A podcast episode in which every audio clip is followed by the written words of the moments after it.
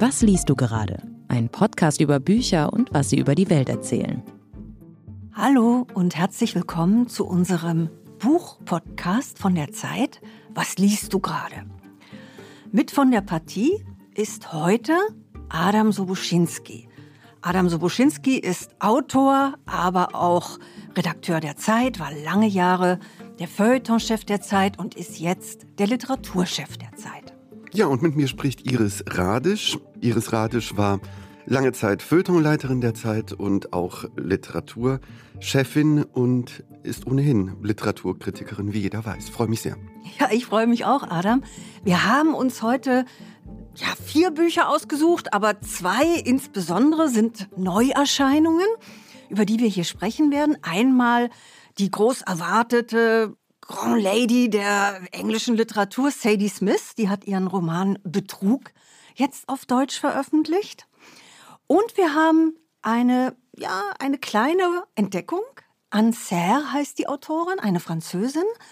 Ihr sehr schmaler Roman Die Gouvernanten wird jetzt hier von uns besprochen, ganz aktuell, weil er nämlich auch gerade in Hollywood verfilmt wird. Schön. Beginnen wir aber wie immer mit dem Zitat dieser Ausgabe unseres Podcasts. Ähm, es ist so, dass wir immer ein Zitat vorstellen aus aktuellen Neuerscheinungen, das uns besonders interessant erscheint. Und das ist diesmal aus dem Buch Echtzeitalter von Tonio Schachinger. Tonio Schachinger hat gerade den Buchpreis, den deutschen Buchpreis erhalten ähm, für das Buch Echtzeitalter. Und da habe ich folgendes Zitat draus gefunden.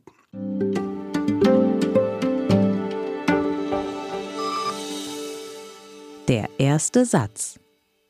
Alle Menschen müssen irgendwann Urlaub machen. Alle Katzen bekommen irgendwann eine Augeninfektion. Und alle Menschen schlafen offenbar irgendwann mit ihren Arbeitskollegen. Iris, sagt dir das irgendetwas, dieses Zitat? ja, sagt mir eine Menge. Es ist vor allen Dingen wirklich, es ist frech, es ist amüsant, ja irgendwie auch böse. Das hat eine, hat eine leichte Bösartigkeit. Ja, ob es denn nun stimmt, ich weiß nicht. Alle Katzen eine Augenentzündung stimmt, glaube ich, überhaupt nicht. Alle Menschen schlafen irgendwann mit ihren Kollegen, stimmt vielleicht schon ein bisschen mehr. Ja, wahrscheinlich, ja. Könnt, könnte sein. Mit dem Urlaub Aber, stimmt schon auch. Was ist mit dem Urlaub nochmal? Dass jeder Mensch irgendwann Urlaub macht. Jeder Mensch macht irgendwann Urlaub. Naja, das stimmt natürlich nur für die Wohlstandsgesellschaften und auch nur für einen ganz kleinen Teil der Welt. Es gibt, glaube ich, Riesenteile der Welt, wo überhaupt nie jemand Urlaub macht, vielleicht das Wort nicht mal kennt. Also da spürt man natürlich auch gleich ein bisschen, wo das Buch geschrieben ist. Ich weiß es natürlich, es ist in Wien geschrieben worden und zwar jetzt und hat auch gerade den Deutschen Buchpreis gewonnen. Aber es ist natürlich sehr, also das, das ist sehr, sehr zugespitzt. Natürlich kann man auch sagen, ja, jeder Krug geht irgendwann kaputt, jede schöne Frau wird irgendwann hässlich. Also solche, solche Sätze kann man natürlich endlos bilden. Aber ich muss zugeben, sie machen auch Spaß. Weil natürlich ist es irgendwie immer wunderbar, Verallgemeinerungen zu treffen, die nicht so ganz hinhauen. Das ist eine, das ist eine wunderbare Technik, finde ich. Naja, es ist, man muss das ja im Kontext dieses Romans sehen. Äh, Tonio Schachinger porträtiert ja einen jungen Mann, der, naja, einen Jungen eigentlich noch, der ähm, erwachsen wird, ähm, also so etwas wie ein Coming-of-Age-Roman, wie das heutzutage genannt wird. Früher sagte man dazu Bildungsroman. Jemand wird älter und findet sich in der Erwachsenenwelt langsam dazu, hat große Ideale, muss das dann irgendwann mehr und mehr abgleichen mit der bitteren Realität, was dann auch schrecklich ist. Und dann mhm. fügen sich so diese zwei unvereinbaren Sachen, Ideale und Wirklichkeit irgendwann zusammen.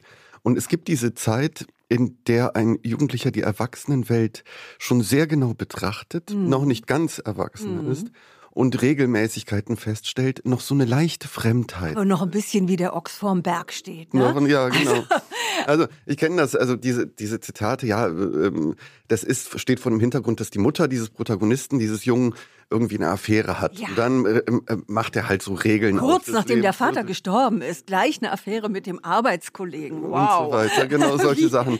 Naja, so ganz aus dem Leben könnte Wie man sagen. Wie kann sie nur, ja, ja. Und das kann jeder für sich selbst ja auch, ähm, glaube ich, sich äh, veranschaulichen, mhm. äh, wenn man zurückdenkt an seine eigene Kindheit. Bei mir war das beispielsweise, dass ich mich wunderte, wieso sitzen die Erwachsenen da abends zusammen und trinken Alkohol, so was Komisches und werden mhm. immer lauter und fröhlicher. Ja. Ja, also ja, etwas, ja. was man Und dass man eigentlich, äh, wenn man noch sehr klein ist, natürlich immer denkt, die Erwachsenen haben sowieso immer recht. Es kann ja gar nicht anders sein. Die haben immer recht, die sind so martialisch, die sind so groß. Das ist ja die ganze Welt, die wissen ja, wie die Welt geht. Und in diesem Satz spürt man schon so das, das Aufmüpfige. Kann sein, dass dieses Alle der Erwachsenen auch ein bisschen schief ist. Kann sein, dass die nicht recht haben, ja? Kann sein, dass diese geschlossene Tür der Erwachsenenwelt doch, doch einen Riss hat und so. Also da kommt die, kommt die Pubertät rein. Ich finde diesen Roman auch sehr, sehr witzig. Er hat für mich aber auch etwas, was in dem Zitat schon versteckt ist. Er hat sowas leicht besserwisserisch. Das ist schon ein junger Mann, der die Welt sehr, der sehr genau weiß, dass er es besser weiß. Das, aber damit spielt er auch. Also es ist wirklich ein sehr amüsanter Roman. Aber vielleicht muss man in der Tat noch etwas jünger sein als ich, um sich an diesen äh, ja, Internatsproblemen und also wie fühlt es sich an, auf so eine Eliteschule zu gehen und ne, und so weiter. Also es ist schon wirklich ein Coming of Age Roman, den ja, den kann man in allen Lebensaltern genießen. Mir war er manchmal so ein bisschen zu sehr Lümmel von der ersten Bank. Weißt du, kennst du Oh noch nein, diese, diese alten Filme? Ja. Das finde ich, das finde ich nicht, das finde ich nicht, denn er wird irgendwann, ähm, ja, es gibt, es, es gibt so ein bisschen so Penela-Scherze Ja, und solche Sachen. Es gibt so, schon, ja. so schreckliche Lehrer und, und sowas. und auch noch, Pauker, dem man noch mal eins auswischt, weil die so streng sind und so weiter. stimmt, Meine. Güte, ja. Aber er wird irgendwann sehr ernst und auch sehr anrührend, ne? auch Ja, dann, wenn der hat- Vater stirbt und dann, große- es wird schon auch große Literatur ab einem bestimmten Grad. Es ist vor allen so Dingen echt ein Leser, das spürt man. Das ist ein, ein, ein, ein junger Autor, der mit Literatur umgeht. Ja, ja. Der kennt seinen Törles, seinen Musil, der weiß, in welchen Raum er so einen Roman setzt. Machen wir mal hier Schluss, weil das ist ja nicht unser Hauptbuch. Es sollte ja eigentlich nur ein schönes, Ein Intro, aber es ist doch ein gutes ein Intro. schönes Zitat des Monats sein. Und machen wir doch jetzt mal weiter mit der großen, großen, viele, viele hundert Seiten dicken Sadie Smith Betrug. Ein ihr erster historischer Roman in Ja. der viktorianischen Zeit spielt. Und Adam stellt ihn uns ein bisschen vor. Ja, Sadie Smith ist ähm, eine wahnsinnig interessante Autorin, finde ich, grundsätzlich. Sie ist die Tochter einer Jamaikanerin, die, nach Großbritannien ausgewandert ist in den 60er Jahren. Und mh, die Tochter eines Mannes aus der Arbeiterschicht, der englischen Arbeiterschicht. Und sie hat im Jahr 2000 einen Roman geschrieben, der heißt White Teeth. Da war sie erst, also äh, auf Deutsch wurde übersetzt Zähne zeigen. Da war sie erst 25 Ja, Jahre alt und das war ein irrsinniger Sie wurde Welterfolg. sofort weltberühmt mit Weltberühmt. 25. 25. Muss man sich vorstellen. Und das ja. war ein Roman, der damals vielleicht noch etwas, ja, eigentlich schon unsere Konflikte, die wir jetzt schon kennen, nämlich wie halten wir es mit der Identität, wie halten wir es mit so etwas wie, wie religiöser Radikalität und Extremismus, äh, kommt da auch schon drin vor. Wie halten wir es überhaupt mit einer multikulturellen Gesellschaft, also das Porträt eines, eines modernen Londons, was da ins Bild gesetzt worden ist, das war damals etwas in dieser Radikalität wirklich etwas ganz, ganz Mhm. Neues, auch in dieser, auch in diesem Auffangen dieser, dieser Zeitstimmung. Und Ja, und sie kommt ja aus so einem eher einem Arbeiterviertel ja, ja, ja, in. In, in London und das hat sie auch literarisch eigentlich Genau, nie, Norden, wirklich, nie wirklich verlassen. Ne? Nee, lange Zeit hat sie in, ähm, in den USA gelebt, ist dann. Als sie aber jetzt- schon sehr berühmt war. Genau, genau.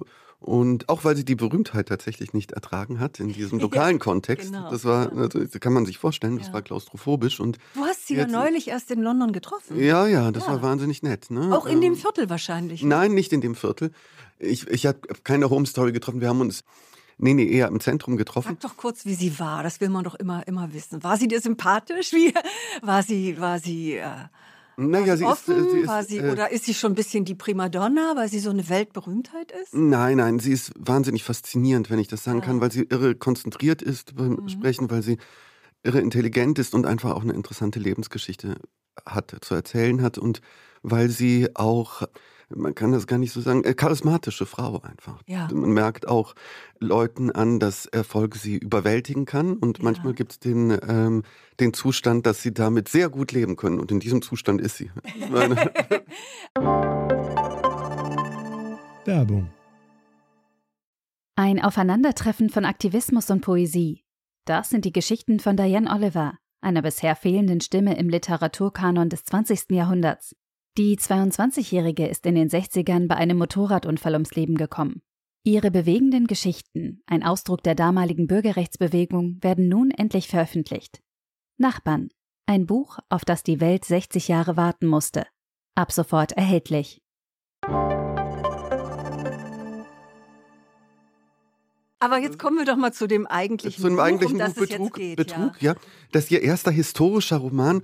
Der spielt, ach Gott, der spielt eigentlich viele Jahrzehnte, aber vor allen Dingen dreht er sich um einen ganz interessanten Fall. Der war um 1870 der sogenannte Titchborn Case, Titchborn Fall. Das war ein großer Gerichtsprozess in in England, den es damals gegeben hat. Der Hintergrund war, dass ein Gentleman, Roger Titchburn, der aber auch einigermaßen bekannten äh, Mitglied gewissermaßen der Oberschicht, der ist auf einer Seereise nach Jamaika 1854 verschollen und man konnte, weil das Schiff auch tatsächlich untergegangen ist, ging man davon aus, dass der das nicht überlebt hat. Ja. Aber manche, manche von diesem Unglück haben eben überlebt. Ja, aber sehr wenige. Und wie gesagt, äh, da der nicht wieder aufgetaucht ist, war er wahrscheinlich, war, weg. War wahrscheinlich tot. Und über zehn Jahre später kam aber jemand nach England und äh, behauptete, er sei Roger Titchburn. Naja, weil die Nachfahren Anzeigen Ja. aufgegeben hatten, die auf der ganzen Welt erschienen sind.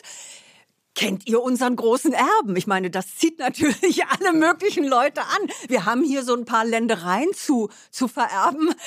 Gibt es nicht jemand, der auf unsere Personenbeschreibung passt? Das war natürlich sehr leichtsinnig, sowas. Na, die Mutter war ne? natürlich traumatisiert, dass Ja. ihr Sohn weg war, wollte Ja. ihn wiederhaben und äh, hatte dementsprechend eine Suchanzeige gegeben und äh, aufgegeben und, äh, Ja, es und- und meldete da fand sich jemand, Da fand ja. sich jemand, der kam auch aus, aus Australien und sowas und der hatte den kleinen Nachteil, dass er äh, Die nicht, die Nein, ihm überhaupt nicht ähnlich, äh, ähnlich Ja. war. Und auch die Viel zu- Muttersprache gar nicht hatte, Wahnsinnig, ja. wahnsinnig fett war. Na, er sprach schon Englisch, aber, Ja, aber also nicht, so- aber nicht Französisch, was Französisch, der, was der ursprüngliche Titch- Titchborn sehr gut sprach Ja, ja, und sowas, genau. er konnte gar nicht. Und es fehlte ihm, glaube ich, auch ein entscheidendes Tattoo. Also Auch selbst, alles Mögliche. Selbst über das konnte man dann hinwegsehen. Na, vor allen Dingen merkte man, dass er aus der Unterschicht stammte und eben nicht aus der Oberschicht stammte. Er war nahezu ein Analphabet und trotzdem war es so, dass dieser Prozess, der hat das dann eingeklagt und der hat einen irrsinnigen Wirbel in dieser Zeit erzeugt, re- einen regelrechten, ja, eine regelrechte Volksbewegung, ja. Also die Gerichtsprozesse waren immer überfüllt und das war so, man wollte, also bestimmte Schichten in der Gesellschaft, Ja, ja. vor allen Dingen die Ärmeren, wollten glauben, dass das der Ja, Titchborn ja, ja. ist. Der Arme muss doch sein, muss zu seinem Recht kommen und so das weiter. heißt, ein ja. kollektiver Wahn, Ja, der dann entstanden ist, Ja, ja. einfach um zu. Ein toller Stoff. Ne? Ein toller Stoff, ne? Aber sie, Und- aber sie verknüpft es ja. Also sie erzählt ja nicht hauptsächlich, also sehr viel von diesem Prozess. Das nimmt Ja, wirklich ja, das ist äh, schon der Anker sehr trotzdem. viele äh, Kapitel ein. Aber so richtig Fahrt nimmt dieser Prozess, glaube ich. Ich habe jetzt die Seiten nicht gezählt, aber man muss schon mindestens 100 oder noch mehr Seiten sich durch dieses dicke Buch lesen, bis dieser Prozess wirklich Fahrt aufnimmt. Zunächst mal ist es eigentlich eine wunderbare Ménage à trois, die da geschildert wird. Das Vorbild ist hier auch ganz in der viktorianischen Wirklichkeit. Es ist nämlich ein Autor, den wir heute überhaupt nicht mehr kennen. Der heißt William Harrison Ainsworth. Den gab es. Der lebte 1805 bis 1882 schrieb eben viktorianisch steife, verschwurbelte, stilistisch mit endlosen Sätzen zugepackte Romane Und vielen Adjektiven, mit ja. sehr vielen Adjektiven, Kommata und ich weiß nicht, also ein sehr elaborierter Stil, sagen wir mal. Und er hatte eine angeheiratete Cousine und das ist eigentlich so ein bisschen die geheime Erzählerin, ist keine Ich-Erzählerin, aber wir gehen doch durch die meisten Kapitel mit ihren Augen. Eliza ich weiß jetzt nicht, ich sage immer Touché, weil es ein französischer Touché, doch, doch, sie sagt es man, ja selbst, Kann man dass schon so sagen. Also ja. Touché, sie hat irgendwie einen, einen französischen Namen. Das ist seine angeheiratete Cousine, die auch jeweils sich sehr gut versteht mit den wechselnden Ehefrauen. Mhm. Also eigentlich immer eine Ménage à trois. Und durch diese Madame Touché lernen wir so die, das viktorianische äh, Schriftstellerwesen kennen. Also da in, in dem Haus verkehren Zachary, Dickens, es gibt Literatenfäden, die Herren sind sich natürlich alle nicht grün.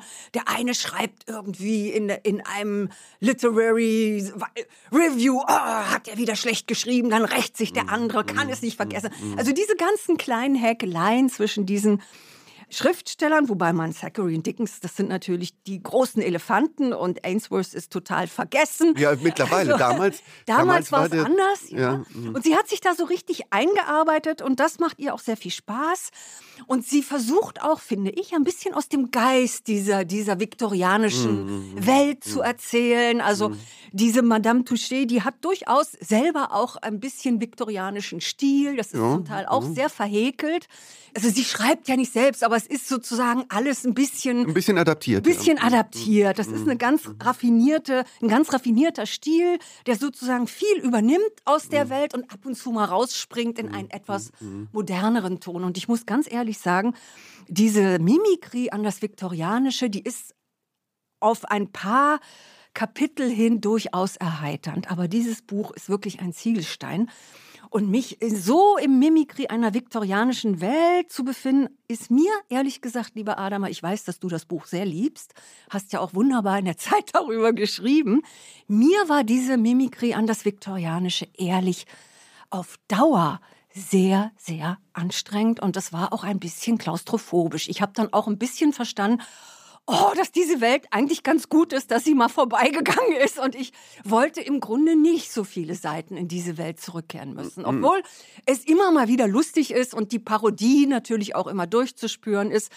Ist es aber auch ein bisschen klaustrophobisch, so lange sich in viktorianischen Literatenzirkeln herumtreiben zu müssen. Oh, ich finde, dass du wahnsinnig übertreibst, was die Länge anbetrifft des Die Buches. Länge, Denn- die, also die lässt sich feststellen. Nein, nein. Die Länge lässt sich feststellen. Nein, die Länge lässt sich nicht Die feststellen. sich Es gibt wahnsinnig- es gibt wahnsinnig- 522 Seiten, ja? Ja, ja, ja das Also, stimmt schon, das stimmt schon, aber es gibt, es gibt sehr dünne Bücher, die unglaublich lang sind und es gibt sehr lange Bücher, die unglaublich gut. Nein, nein, nein, nein, jetzt, also man, warte nein, nur noch nein, ganz nein, das kurz. Stimmt. Nein, nein, man das spricht ja immer von der gefühlten Temperatur. Eigentlich sind es 25 Grad, aber gefühlt sind es 28. Mhm. Das sind 522 Seiten, gefühlt für mich 1500. Ja? Naja, gut, oh, ganz ohne Interesse kann man natürlich ein Buch nicht lesen. Man muss natürlich grundsätzlich sich darauf einlassen. Das ist, das ist ja völlig klar.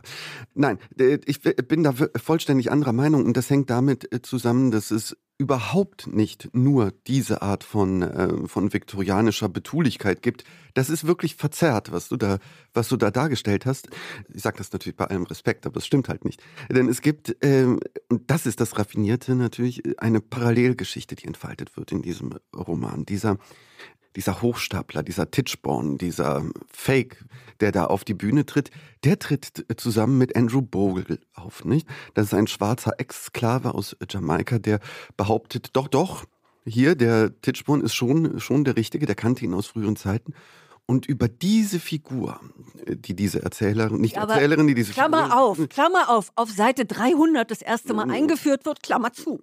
Ja gut, halten wir uns nicht an der, an der Länge auf. An so Kleinigkeiten und da wird, fest, und da wird, und da wird, und da wird diese Parallelgeschichte erzählt äh, von seiner Sklaverei und die gesamte Sklavereigeschichte entfaltet Mhm. Ja, das von. Jamaika. Nein, stimmt, und ja. dadurch bekommt äh, der, der Roman eine unglaubliche Tiefe. Komplexität Eine- und eine, eine Tiefe. Tiefe, Und ja. und das sagte sie mir auch im Gespräch, das fand ich sehr, sehr interessant. Nicht? Das Interessante ist an ähm, Sklavereigeschichten, dass diese, dass diese Menschen eines nicht haben, was einfach viele Europäer haben, nämlich keine Geschichte. Denen wurde die einfach abgeschnitten. Mhm. Ja. Die gibt's nicht mehr. Ja. Und was sie in ihrem Roman versucht, ist so etwas zu rekonstruieren anhand einer Figur, die übrigens auch historisch ist, den gab es, Mhm. und verknüpft das mit diesen viktorianischen Haushalt und Mhm. zeigt auch ein bisschen, wie das gespiegelt wird innerhalb dieser viktorianischen Zeit, nämlich das wird so weggewischt natürlich die ganze Zeit. Man weiß schon, ist die Sklaverei, das ist nicht schön, das ist nicht gut, das ist das ist irgendwie blöd und man muss damit auch aufhören und überhaupt auch mit Rassismus Mhm. Aber man aufhören. will es noch nicht Aber so man ganz will es man, ja. man lässt es nicht hinein, nicht? Mhm. Und deswegen findet sich einfach in diesem Roman durchaus über weite Strecken eine Darstellung genau dieser Epoche, weil Das es auch so etwas ja. ist wie ein Mentalitätsabbild Ja, dieser stimmt. Zeit. Und, ja, und es geht um so etwas wie Mittäterschaft, ohne dass man die ganze Zeit jetzt rassistisch ist. Man lebt einfach mit diesem Rassismus, mit diesem Kolonialismus im Hintergrund. Es war ja lässt auch ihn so. aber, lässt ja ihn, so. genau, lässt ihn Ja. aber nicht in die eigenen vier Wände in die, in die hineingleiten. Seelen, in die. Genau. Also das macht Und- sie, das muss ich wirklich zugeben, Das macht sie raffiniert, weil sie es nie in den Vordergrund stellt, sondern es ist immer wieder gibt es eine Anspielung. Ach ja, auch diese Touchés, die haben ja so ein jamaikanisches Vermögen. Mm. Aus dem, mm. aus, aus diesem Vermögen lebt diese Frau, weil der Herr ist ja lange tot, aber aus ja, diesem ja. Vermögen ja. lebt diese Frau und sogar noch eine geheime Geliebte, die er hatte, weil diese Doppelleben in diesem, das ist auch eine, ein sehr lustiger Seitenstrang, die hatten ja alle mehrere. Mhm. Also eine geheime Geliebte und deren Kinder leben auch noch davon.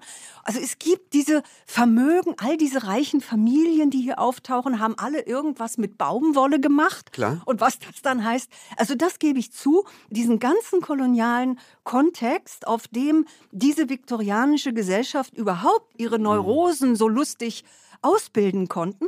Das hat sie sehr schön eingefangen, das stimmt. Und es gibt ja sogar sowas wie ein Buch im Buch.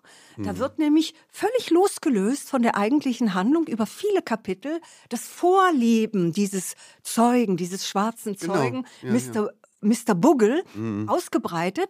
Das ist alles ganz gut, auch wenn ich es alles zu viel finde und auch überfrachtet, dann kommen mehrere, also ich glaube über 100 Seiten wieder diese Vorgeschichte des schwarzen Zeugen, dann kommt wieder das Literatentum, dann kommt wieder die Mrs. Touché und ihre Wechseljahre, von denen es heißt, das sei das letzte Hindernis beim Hürdenlauf im Leben einer Dame. Also solche, mhm. solche Töne sind dann auch immer wieder da. Ja, also es ist natürlich letztlich wie so oft in der Literatur, die natürlich groß ist und komplex ist, am Ende eine Geschmackssache. Klar, das will ich zugeben.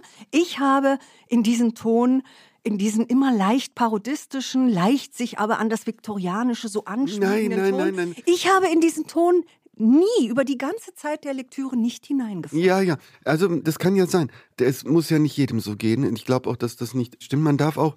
Du machst ihn jetzt sehr zu einem betulichen viktorianischen Roman, was äh, glaube ja, ich nicht weil stimmt. Sie macht weil, nein, nein, das stimmt nicht. Das stimmt sie nicht. macht es nach. Nein, nein, sie, oh, ja, doch. sie macht es stilistisch ja, ja. hier und da macht, sie macht es nach. nach. Sie adaptiert es an manchen Stellen, aber es ist ja vollständig anders. Es ist vollständig im Hürdenlauf nein, nein, nein, im Leben einer Dame. Ja, gut, ich meine, einzelne Sätze kann ich jetzt aus jedem Roman herausstreichen und sagen, es gibt Sätze darin, die sind ironisch. Sowas gibt es nicht.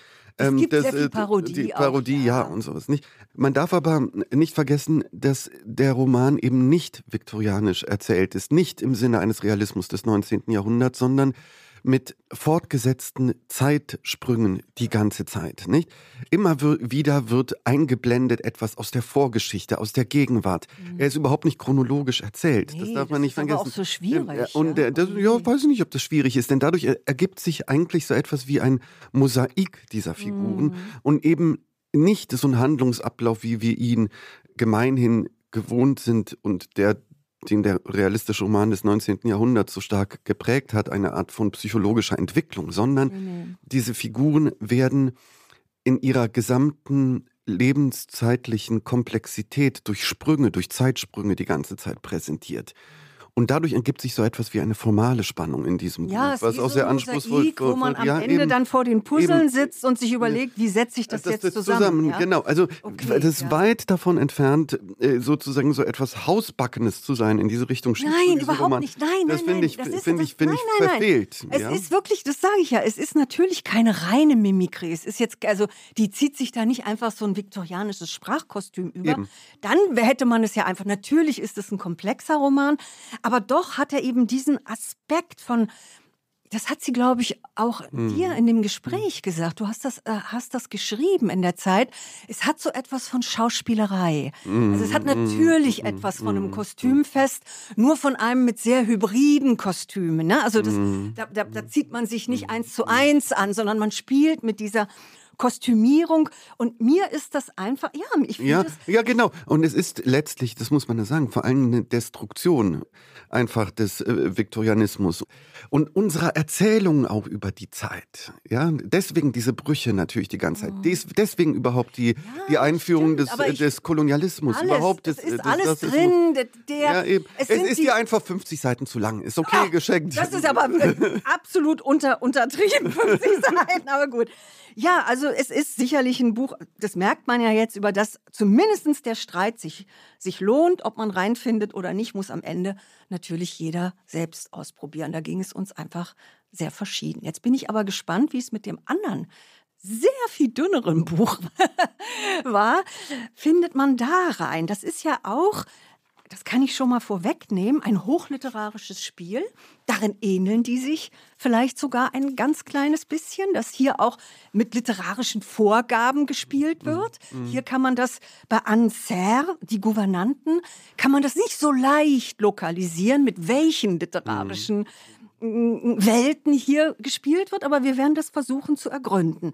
Ich sage zunächst mal, Anne Serre ist eine in Frankreich durchaus sehr bekannte Autorin, 1960 geboren, die hat schon, ich weiß nicht, an die zwölf Romane geschrieben. Die Gouvernanten war in der Tat ihr Debüt aus dem Jahr 1992. Das wird jetzt in dem Kleinverlag Bärenberg zum ersten Mal auf Deutsch herausgebracht und zwar in der Übersetzung aus dem Französischen von Patricia Klobusiski, gerade weil es jetzt eben auch in Hollywood verfilmt wird. Sehr merkwürdig mit Lily Rose Depp. Also ich bin sehr gespannt, was das für ein Film wird. Keine Ahnung. Das Buch ist eine, ich sag mal, eine literarische Fantasie. Da wird keine Realität beschrieben, die lokalisierbar wäre, so wie das so wie das jetzt bei Sadie Smith war, wo wir eigentlich ganz genau wussten, wo wir wann waren und mit wem wir es zu tun haben. Das spielt höchstwahrscheinlich in Frankreich. Das kann man, das ist das Einzige, was man ziemlich sicher sagen kann. Es spielt so, also ich wenn ich so abends mich entspannen will, dann, dann surfe ich manchmal ganz gerne auf so französischen Immobilienportalen mm. und gucke mir dann immer diese riesen Renaissance-Schlösser an, mm. wo da so drei, vier Hektar ah, ja. Park darum sind. So, du, so große Steinaufgänge mm. und dann die 28 Zimmer, die dann alle noch original eingerichtet sind, kann ich empfehlen. Das ist eine wunderbare Bettlektüre. ja. Und in irgend sowas muss das spielen, also in so einem Anwesen mm. mit mm. einem Park. Da gibt es ein altes Ehepaar, Monsieur et Madame Auster. Und dann gibt es eine Schar Kinder, alles jung. Und es, es gibt Hausmädchen, die das Ganze wohl am Laufen halten. Also alles sehr altertümlich, bisschen 19. Jahrhundert vielleicht oder auch einfach Upper Class 20. Jahrhundert. Und es gibt drei Gouvernanten. Das sind die titelgebenden drei Damen, Eleonore, Ines und Laura alle nicht mehr ganz jung, aber doch noch ganz appetitlich, glaube ich, weil das sind wirklich. Das sind Ach so, so ich glaube, ich habe die mir jünger vorgestellt. Sind also sie sind noch keine 30, aber keine 20 okay, mehr. Ja. Irgendwie sowas mhm. dazwischen. Und ja, also die sind eigentlich für die Jungen da, aber im Grunde sind das sowas, ja, das sind die Zauberwesen dieses Buches, die hier mhm. wirklich durch diesen Park flattern, ihn nie verlassen, die so wie so Schmetterlinge die ganze Zeit mhm. umeinander kreisen, die sehr sinnlich sind, die sich, wenn man weiß nicht warum, mal ein junger Ritter es wagt in diesen, oder ein junger Mann, mhm. es wagt in diesen Park einzudringen, dann flattern die nicht etwa, wie, sie, wie das so früher üblich war, scheu davon, sondern im Gegenteil. Sie stürzen sich auf diesen auf diesen Eindringling, vergewaltigen ihn. Und auch sonst reißen sie sich bei jeder möglichen Gelegenheit gerne die Kleider vom Leibe, auch wenn sie mit den ihnen anvertrauten Knaben mal in den Wald gehen, dann werden da, dann, dann, dann, dann ziehen die sich aus, spielen da mit den Knaben, wühlen sich auf, in der Erde. Also das Ganze, das sind literarische Spiele, man hört da sowas bisschen durch wie Proust im Schatten junger Mädchenblüte, aber vielleicht auch so ein bisschen Bataille, der, also mhm. der französische Autor Georges Bataille, wo es immer um Eros, mhm. um die Befreiung des mhm. Körpers, auch um literarische Pornografie ging. Das spielt hier vielleicht ein bisschen rein. Also das Ganze ist ein großes Spielfeld der Fantasie. Ich finde stilistisch, sprachlich ein ungeheurer Genuss. Mhm. Äh, aber natürlich muss man auch einen Sinn für solche, ja, für solche literarischen Finessen und Spielereien haben. Und jetzt bin ich mal gespannt, ob Adam diesen Sinn hat. Ja, ja, ich finde es schon interessant. Also letztlich ist es, ähm, wie soll ich sagen, ich kann gar nicht sagen, ob es mir gefallen hat oder nicht. Es ist ähm, auf jeden Fall etwas Fremdes und Seltsames, dieses Buch. Und das ist erstmal ganz gut. Äh, etwas, was irgendwie so, so komisch aufschlägt. Im Original ist es, glaube ich, 1992, nee, ziemlich genau 1992 mhm. erschienen. Das merkt man dem Roman nicht an. Ich glaube, mhm. dass der 1992 genauso fremd gewesen ist wie in unserer Zeit. Auch, diese drei ja. Figuren, mhm. diese Gouvernanten. Natürlich geht es um, man fragt sich, was sind das eigentlich für Figuren? Sind die real oder nicht real? Sind so komische Märchenwesen?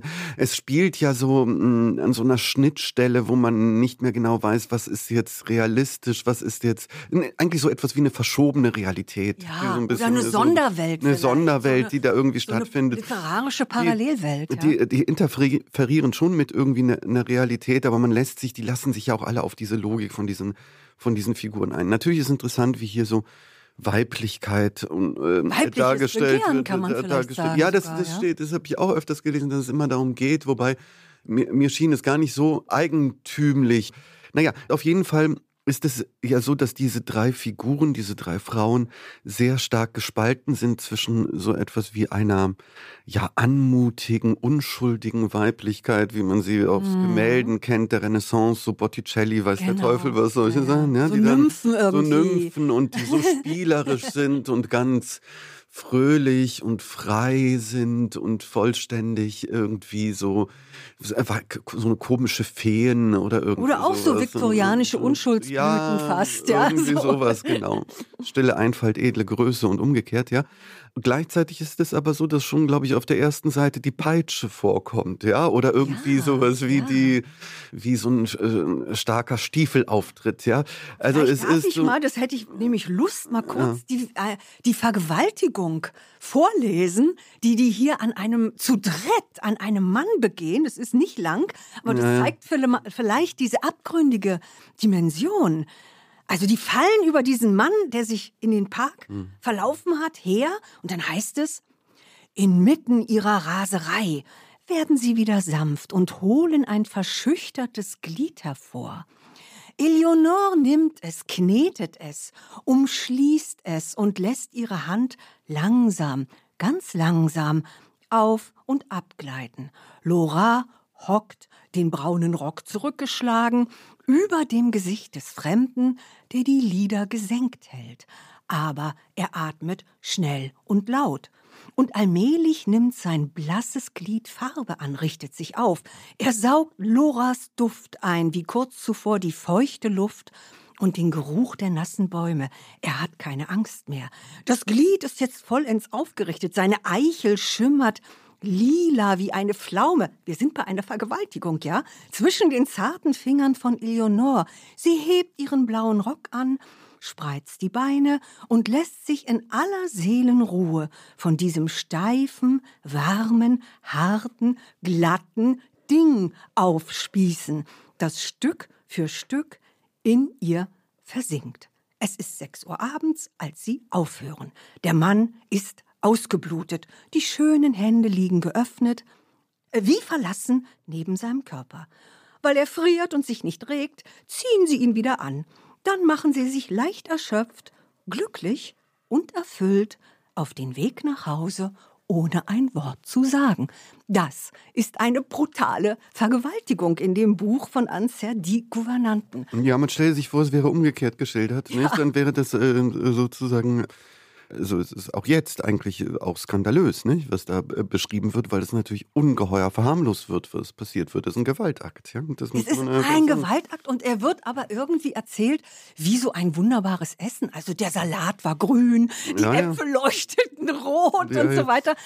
Also da sieht man natürlich, das ist jetzt meine Interpretation, wie sie daraus ein literarisches Spiel macht. Mm, Ja, kann man Übrigens- daraus, sollte man ja, daraus ein Spiel Übrigens machen, nicht eigentlich. sehr viel anders wie in der literarisch-pornografischen Literatur in Frankreich, die ich schon erwähnt habe. Ja, Dessart halt eben zum Beispiel. Dessart, Georges Bataille vor allen Dingen, das sind Mhm. ja Schriftsteller, die auch aus dem, ja, aus der erotischen Gewalt so etwas wie ein, ja, eine sinnliche literarische Transgression gemacht haben. Ich Mhm. glaube, Transgression, also Überschreitung und Überführung von, ja, von Lust und Begehren eigentlich in etwas ganz anderes, nämlich in eine sinnliche, völlig ent ja, entgrenzte ist vielleicht für diese Passage etwas zu viel gesagt, aber doch eine, die Überführung in eine ganz andere sprachliche Dimension.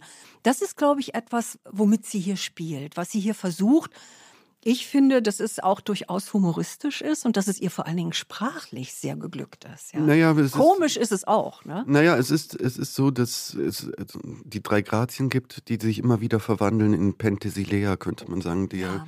Die Achill und mordende, mordende und Achill, Achill, ja. verspeisende, zerfleischende genau. ähm, Frau wo dann äh, Biss, Bisse und Küsse sich reimen gewissermaßen. Ja. Also so die äußerste Brutalität und sozusagen die äußerste Unschuld. Also im Prinzip geht es immer wieder darum, diese Extreme auszuloten in diesem Buch.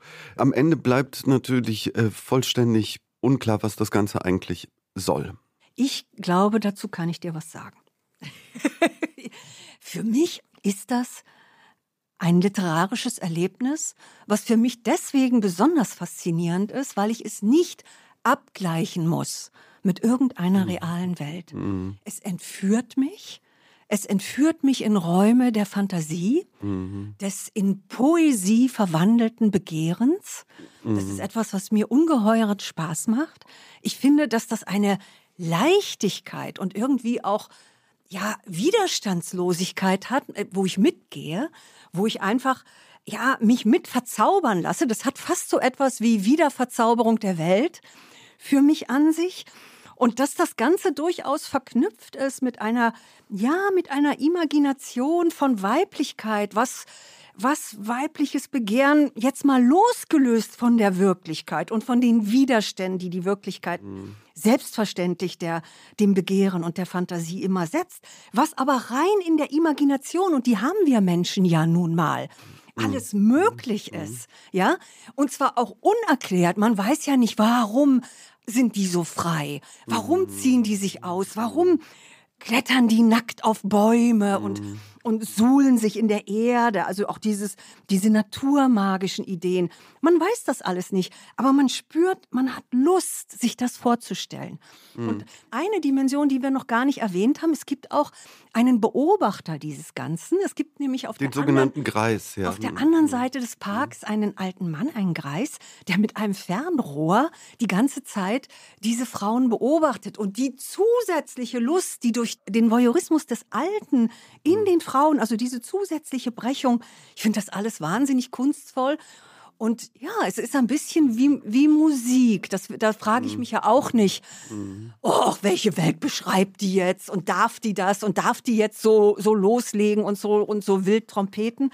Mhm. Das ist das hier. Was ist ein, es ist eine losgelassene Fantasie, die aber durchaus sich immer wieder rückbindet mit echtem Begehren, mit wirklicher Sexualität aber daraus etwas ganz anderes macht. Und das finde ich ist das volle Recht mhm. der Kunst. Du, ne? hast, du sprichst zu Recht von Vergewaltigung. Wärst du genauso begeistert, wenn diese ganze Geschichte aus männlicher Perspektive gewesen, äh, geschrieben worden ja, wäre? Und drei nein, Männer auf, ich weiß, was du meinst. Und, und ja, drei ja. Männer sozusagen dann sagt im Wald einer Frau ja, hinterherjagen. Ich weiß, was du meinst.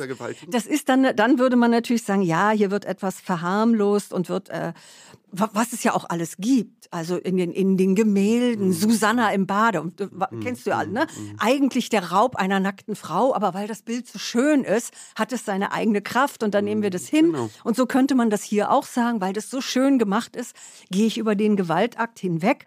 Das will ich, ich glaube, das ist die Falle dieser Autorin. Ich glaube, dass das der eigentliche Kern dieses Buches ist, dass sie die Verharmlosung von Gewalt vorführt und die Begeisterung evoziert, nur weil die von Frauen ausgeht, diese Gewalt. Geht man dann sie, darüber geht hinweg? man darüber hinweg und ist begeistert. Man darf ja auch nicht noch eins nicht vergessen. Ist, und das, das, ist die Pädophilie, ist, Adam. Ich will, ne, ja klar. Ich möchte dir noch mehr Munition geben, ja, weil sie spielen ja auch nackt mit diesen Kindern ja, und sie klar. lassen sich von diesen Kindern anfassen genau. sogar. Und äh, natürlich kann man sagen, dass äh, da gibt mhm. es, da gibt es eine pädophile Dimension. Ja.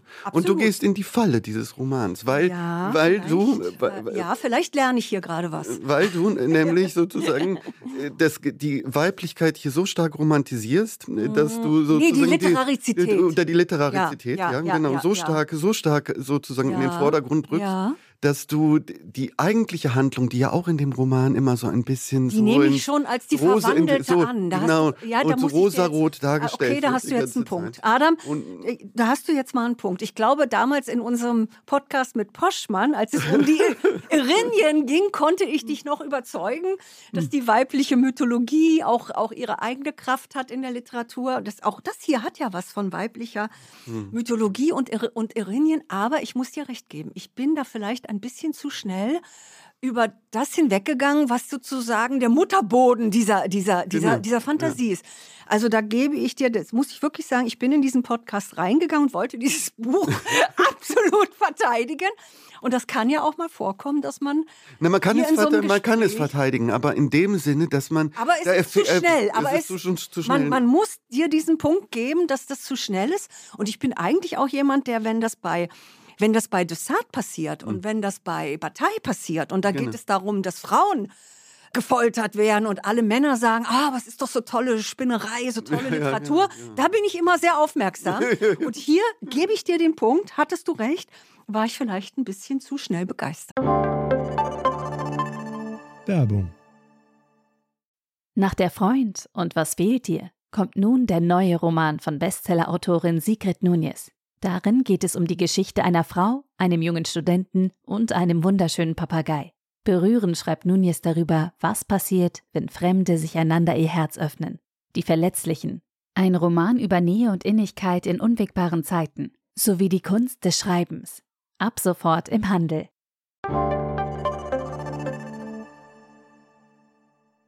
Okay.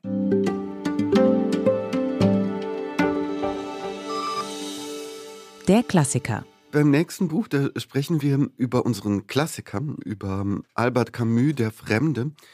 Da bist du, du hast ein Buch geschrieben über Albert Camus, eine äh, Biografie vor, vor einigen Jahren. Deswegen äh, fühle ich mich hoffnungslos unterlegen und würde eher mh, dir deswegen ganz gerne ein paar Fragen stellen in diesem vierten Teil, Iris, Okay, äh, weil ja, ich sozusagen eher neugierig bin und gar nicht sozusagen mich hier als großen Experten aufschwingen will.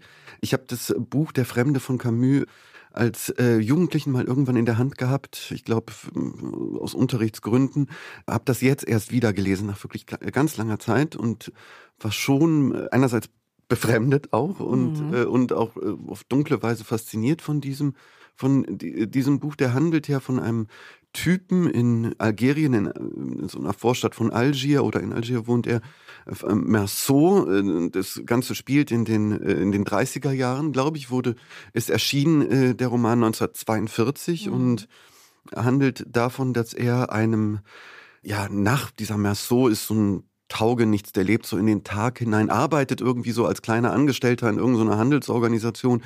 Aber es ist alles so ein bisschen, äh, weiß nicht, so eine düstere, kalte äh, Welt von so mehr oder weniger Junggesellen und äh, da gibt es irgendwie Prostitution, man weiß es nicht so genau. Der, der Nachbar von ihm ist, äh, wird vermutet, dass er Zuhälter ist. Jedenfalls will er sich an einer Frau rächen, eine, eine Araberin. Ähm, Der Nachbar will das. ja, der Nachbar will das und äh, dieser Merceau, der hilft ihm insofern, als dass er sie anlockt durch einen Brief und ähm, man weiß nicht ganz genau, was passiert, aber sie wird, glaube ich, misshandelt von ihm und es gibt einen großen Skandal und der Bruder dieser Frau rächt sich, ver- versuch, die versuchen sich dann mit seinen Freunden irgendwie daran zu rächen, tauchen dann irgendwie auf und am Ende kommt es zu Gewaltausbrüchen, die schließlich darin enden, dass dieser Merceau einen der Araber am, äh, am Strand erschießt und ähm, wird dann schließlich verurteilt und auch zum Tode verurteilt. Und das ist der, ähm, ganz kurz zusammengefasst, dieser Plot dieses doch eher, eher kurzen und äh, ziemlich verstörenden Romans, der ja so etwas, eigentlich de, ein Gründungstext, könnte man sagen, des, des Absurden und des Existenzialismus ist. Absolut, ja. Ähm, wie- Was ist wenn die du, Frage, Adam? Die Frage, die Frage wäre eigentlich, was ist das Faszinierende an diesem Buch? Das Faszinierende an diesem Buch ist die Erzählweise. Mhm. Das ist das, das, was mich bis heute immer, auch immer wieder danach greifen lässt, ja. Weil natürlich die Geschichte, die du, das ist ja der erste Teil der Geschichte vor allen Dingen, den, das Buch ist in zwei Teile aufgeteilt.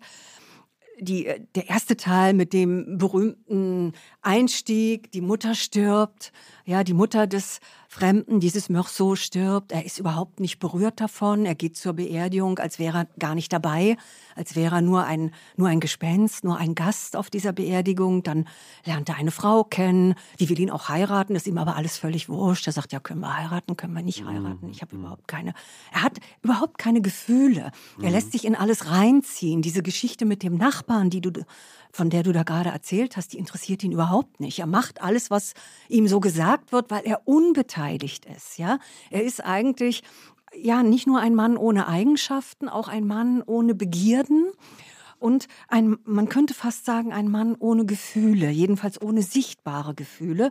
Und so lässt er sich eben auch in diesen Mord verwickeln. Er ist dann da am, am Strand, die kloppen sich irgendwie, diese Männer, die da mit den Frauen irgendwie am Strandausflug gemacht haben. Und dann geht er nochmal zurück, alle anderen haben schon Mittagspause, geht nochmal zurück, schlendert da über den Strand und da sitzt noch einer der Araber und er hält ein Messer in der Hand und die Sonne, die Sonne Sonne äh, äh, strahlt so die hohe Mittagssonne Algeriens, die strahlt so auf das Messer und das blendet ihn. Und er hat, weiß der Teufel, wie ne, zufällig eine Pistole in der Hand und schießt dreimal.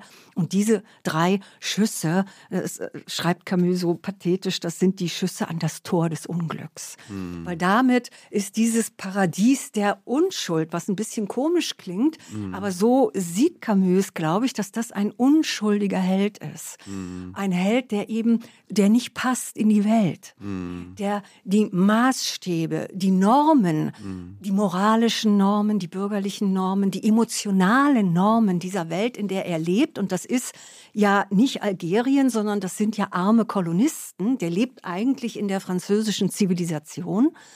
Das ist ein Franzose, dieser Meursault, ne, der eben als Pied Noir, also als ein Kolonistensohn, aber in der armen Unterschicht, das gab es da ja auch, und Camus selber war ein, wirklich ein ganz armes Kind einer Putzfrau, also kein reicher Kolonist, also so ein ganz armer Pied und so ein bisschen so ist der auch. Also jemand, der diese ganzen Normen nicht, nicht kennt. Seelisch vielleicht sogar, das ist jedenfalls etwas, was Camus, glaube ich, intendiert hat, den Arabern und dem Araber, den er da erschießt, viel näher ist als sein Pariser ähm, naja, er wird Mitbürgern, ja. Also jemand, der eher in so einem fast vormodernen Fatalismus mhm. lebt. Und dieser vormoderne Fatalismus, der hat Camus, weil er sich da eingefühlt hat, das war einfach auch seine große literarische Entdeckung, diesen neutralen, fast atonalen Ton zu finden vollkommen ausgenüchterten Ton zu finden, in dem er diese Geschichte erzählt hat. Das war für Camus eher sozusagen ein Rückgriff auf etwas Ursprüngliches, auf eine Fantasie von einer verlorenen Einfachheit. Mhm. Aber das Interessante für uns ist, dass es bis heute, finde ich, hypermodern ist, dass es eine Coolness hat, mhm. die einen immer noch packt, die einen anrührt und die einen auch immer noch aufrüttelt in dem Sinne, dass man so ein bisschen ja, wie auch in diesem wunderbaren Essay von Camus über das Absurde, wo man plötzlich, man geht über die Straße, schüttelt sich und alles, hm.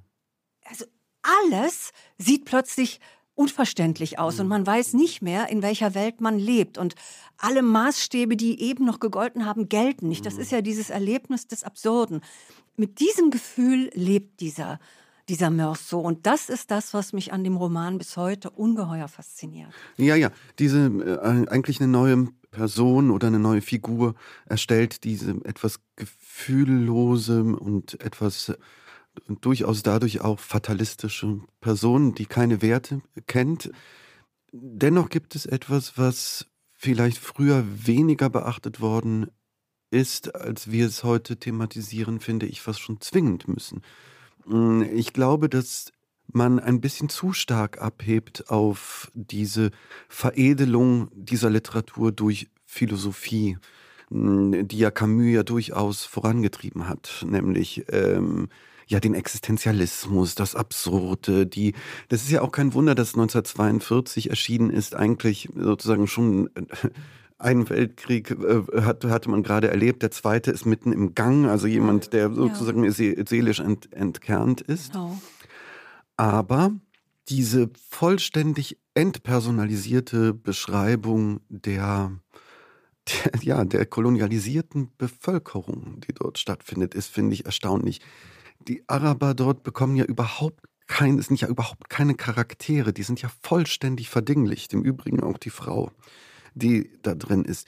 Und gleichgültig ist ihm nicht alles, denn er kann schon, ganz offensichtlich hat er Gewaltfantasien, die er natürlich an, an den Schwächsten, die auch noch misshandelt worden sind, sozusagen noch einmal besonders recht. Ja?